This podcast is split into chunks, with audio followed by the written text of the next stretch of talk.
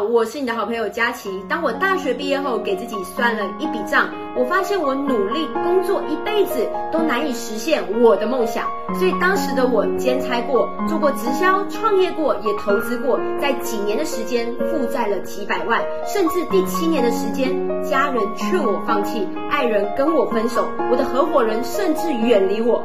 各位，你的人生曾经如此低潮过吗？当时的我告诉我自己。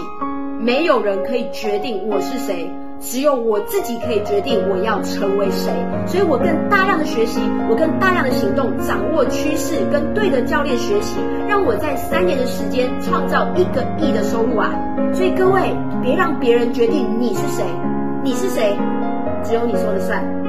所以关注佳琪，每天一分钟，让你世界大不同。